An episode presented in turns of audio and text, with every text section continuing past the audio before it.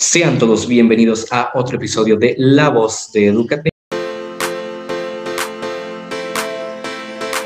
El día de hoy es un gusto tener con nosotros a una invitada muy especial y estamos todos con Miss Luz. Miss, eh, es un gusto tenerla por acá y yo quería abrir el programa preguntándole algo que me tiene muy intrigado, que es ya a dos años dentro de la pandemia, ¿qué es lo que más le ha dificultado adaptar del contenido de su clase al formato, al formato virtual?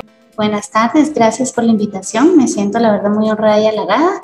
Pues creo que lo más difícil es eh, el emplear los experimentos, la aplicación de esos experimentos.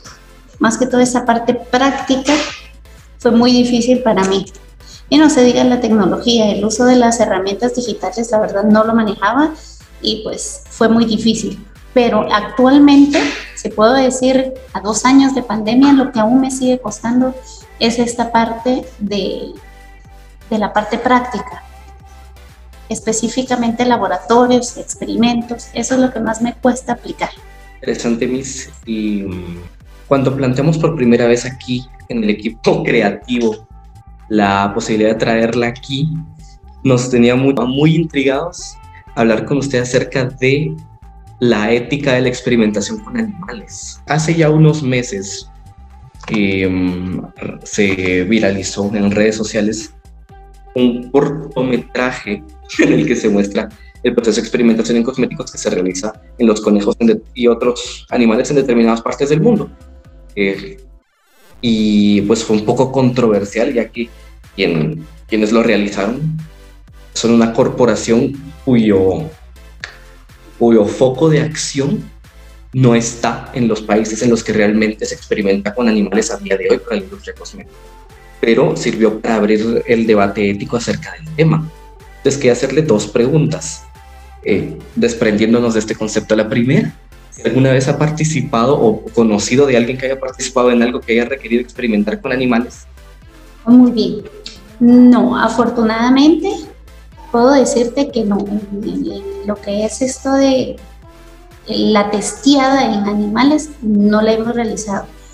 los pocos trabajos que he tenido donde hemos testeado algún tipo de medicamento o algún tipo de, podría decirse también maquillaje, se ha hecho, pero con, con personas, ¿sí? A las personas se les notifica, se les avisa, ellos firman un contrato, se les dice cuáles son los pros y los contras, pero sí te puedo decir eh, esta parte ética y también te puedo hablar de la parte, eh, podríamos decirlo, profesional y experimental, porque sí es importante y sí se ha utilizado y sí se sigue utilizando el testear o el probar ciertos, podría ser maquillaje, podría ser productos de cualquier tipo de industria, sí se utilizan animales. ¿Sí? ¿Por qué? Por el tipo de reacción que este puede dar. No se puede comprobar de otra manera. Y la finalidad es no poner en riesgo al ser humano. Pero creo que hemos perdido la objetividad en decir, bueno, al ser humano no lo afectamos, pero a los animales sí, porque no importa. Creo que esa pequeña línea sí debería ser muy, muy delicada, pero no se puede obviar el testear, sí se necesita hacer prueba. De hecho, se necesitan, dependiendo qué tipo de producto, se necesitan de 5, 10 o 15 años de estar probando este producto para poderlo sacar al mercado. Entonces, sí requiere muchos estándares, sí es bien delicado. Wow, wow. Eh, entonces, para, no, para que no sea yo el que acapare todas las preguntas con la Miss, quería saber si alguien más tiene algo que inferir o algo que preguntar. Eh, buen día, Miss. Eh, yo quisiera hacerle una pregunta y es que si usted piensa que es mejor realizar los experimentos en animales antes de realizarlos en personas. Ok, buenas tardes Cristian. tu pregunta me parece la verdad bastante interesante y quiero ser muy franca con esto. Eh, sí, sí se, sí se debería de realizar en animales, ¿ok? Cuidando no poner en riesgo la vida del, del, animal en cuestión. ¿Con quiénes se practica más esto? Puedo decirse que se practica con ratones, con conejos, debido al, a la sensibilidad ¿sí? que hay y también a la similitud genética que hay. Entonces, la verdad, para ser muy, muy honesta, yo pienso que sí debemos seguir trabajando con, con el testear con animales, pero hay ciertos productos con los que no podemos hacer. Por ejemplo, si es para el beneficio del ser humano y es para el beneficio del animal en cuestión, pienso que sí. Pero si estamos probando, por ejemplo, cómo destruir, cómo provocar un daño eminente al ser humano y de paso vamos a utilizar animales para hacerlo, pienso que no. Hay muchos productos también que son de origen animal y tampoco es correcto, no estoy de acuerdo con eso. Por ejemplo, el uso de pestañas postizas, eh, pelucas, todo eso se utilizaba pelo de animal. Pienso que en esta parte no, porque sí estamos dañando directamente a los animales y eso no, debe, no estoy de acuerdo con eso, no debería de ser así. Cambiando un poquito de tema, la pregunta. Eh, sabemos que es maestra de química y de biología para nuestro lado. Eh, evidentemente esos dos campos del conocimiento le interesan mucho, pero quisiera saber qué otras ramas científicas que quizás están relacionadas con su clase, pero no son realmente su clase, son las que más le apasionan. Muy bien. Eh, pues realmente me apasiona lo que doy. Me apasiona muchísimo lo que es química, me apasiona mucho lo que es biología, pero una parte que me gustaría, pues como expandir más, y de hecho sí les di una pincelada de esto y les hablé, que era de lo que es física cuántica. O sea, le dimos una pincelada nada más de lo que es radiación, isótopos y también sobre la botánica.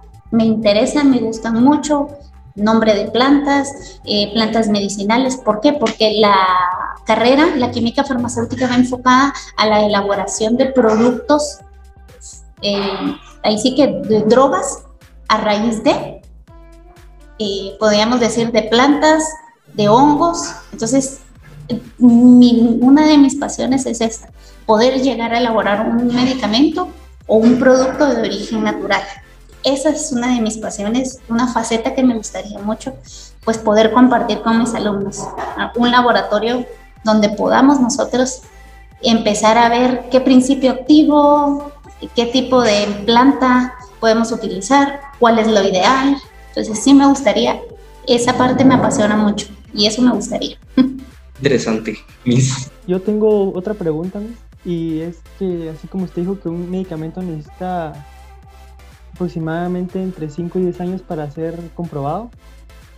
Y ahora viendo nuestra realidad, ¿cree que las vacunas son tan muy bien comprobadas o son seguras? Ok, sí, yo creo que esta, esta pregunta es un boom. Eh, creo que se le hiciste a la persona correcta. quiero dar mi punto de vista con respecto a esto. No quiero, la verdad, alarmar a nadie, pero la verdad es que sí, el tiempo ideal para probar una vacuna y su funcionalidad puede ser de 5 a 15 años. ¿Por qué? Porque necesitamos ver qué reacciones a largo plazo vamos a tener al respecto. Sin embargo, también puedo decir la otra parte de, no es la primera vacuna que se elabora por una pandemia. Hemos hablado también de eh, otras vacunas como la varicela, también estamos hablando de, otras eh, enfermedades que se ha tenido que crear el medicamento a raíz de esta enfermedad y que estamos en latencia por, por, pandemia o por endemia y hasta la fecha se siguen utilizando y mejorando. O sea, podemos seguir mejorando la vacuna. Sin embargo, yo confiada me vacuné y tengo la certeza de que, de que es para algo muy bueno. Sin embargo, sí estamos a la expectativa de aquí a 10, 15 años, cuáles serán los resultados de esa vacuna. Porque todo depende también qué estilo de vida tengamos, el sistema inmune que cada uno tenga, porque lo que estamos haciendo o lo que es una vacuna es un virus atenuado o debilitado. Su cápsula puede ser su cápsula, puede ser su eh, debilitado en cuanto a a su facilidad de reproducirse, pero cada virus, y esto es la peculiaridad como un virus, un virus lo que hace es copia nuestra información genética y se vuelve único en cada uno de nuestros cuerpos. Entonces, porque depende de nuestro ADN. Entonces ahí vamos a jugar un papel bien importante nosotros como ciudadanos, el decir qué estoy haciendo para que sea efectiva esta vacuna. Pero sí falta mucho más tiempo en ver qué resultados vamos a tener con respecto a la vacuna de COVID-19. Pues buenas tardes, mis. Eh, yo le tengo una pregunta que me surgió cuando usted dijo que pues, eh, se, pues, pues, habían experimentado con personas que ellos tenían que firmar un contrato. Pues a mí lo que me llamó, pues me surgió la duda fue de que si ellos reciben algo, se puede decir dinero o casi fueron a probar, a probar un producto, pues se llevan una parte del producto, les pagan por pues experimentar. Ok, Depende qué tipo de producto sea. Por ejemplo, si estamos hablando de personas, voy a mencionar una enfermedad con cáncer y voy yo como farmacéutica a un hospital y ahí vengo y veo, hay personas, hay 15, 20 personas que están padeciendo esta enfermedad. Les cuestiono las cuestiono, les pregunto si están de acuerdo con entrar a un nuevo estudio, a un nuevo sistema y se les explica detalladamente en qué consiste. Se les va a aplicar tanto medicamento, las consecuencias pueden ser estas y en algunos casos sí se les puede ofrecer alguna, algún tipo de seguro, de indemnización.